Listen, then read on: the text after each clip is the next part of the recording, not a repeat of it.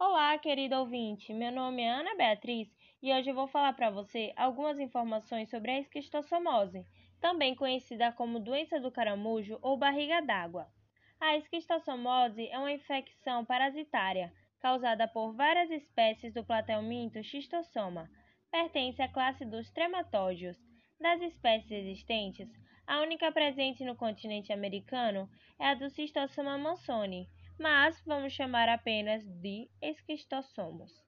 O esquistossomo é um parasita que tem o homem seu hospedeiro definitivo, mas que necessita de caramujo de água doce como hospedeiros intermediários para desenvolver seu ciclo evolutivo. Sua transmissão se dá pela liberação de seus ovos através das fezes de pessoas infectadas. Em contato com a água, os ovos eclodem e liberam seus embriões, chamados de miracídios, que morrem se não encontrarem os caramujos para se alojar.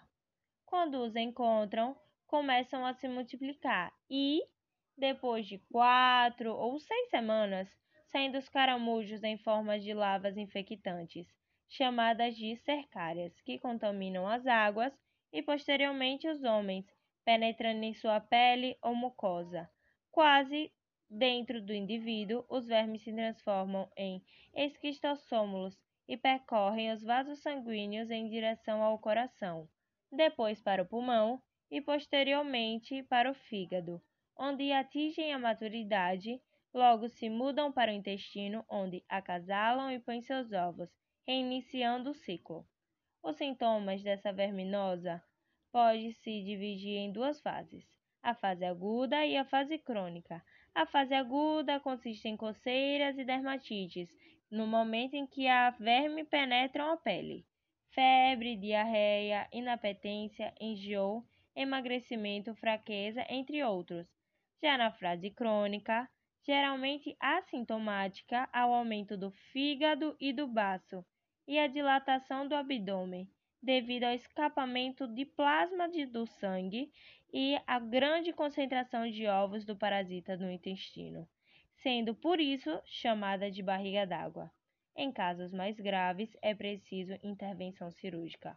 A cura e pode ser tratada com medicamentos específicos para o esquistossomo.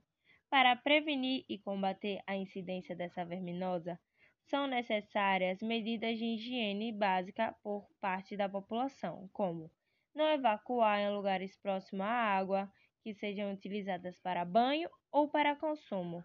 Não entrar em lagos ou lagoas ou represas onde vivem caramujos e usar calças, botas e luvas de borracha quando entrar em contato com água possivelmente contaminada. Além disso, o tratamento dos esgotos e a melhoração do saneamento básico são atitudes governamentais que podem ajudar no combate. Obrigadas a todos que ouviram até aqui. Foi muito bom estar com vocês.